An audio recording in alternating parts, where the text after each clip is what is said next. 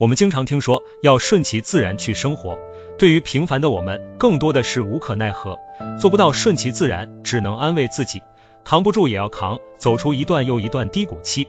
人们总是把幸福解读为有有房有车有事业有面子，其实幸福可以解读为无。无病无灾无愧疚无仇恨。有是给别人看的，活在别人的目光里只会难以喘息；无才是属于自己的。幸福不幸福，各有各的内心感悟。生而为人就是这样，一边是忘记，一边是珍惜；一边是放下，一边是拿起。只有变得麻木和坚强，才能少点痛苦和遗憾。麻木不用学习，经历会磨练你；坚强也不用学习，经历也会磨练你。我们可以做的是不要轻言放弃。人生就是熬，熬过去了就好。时间会让你麻木，时间会让你坚强。所谓没有过不去的坎，其实很简单。没有过不去的事情，只有过不去的心情。允许事与愿违，跟生活和解。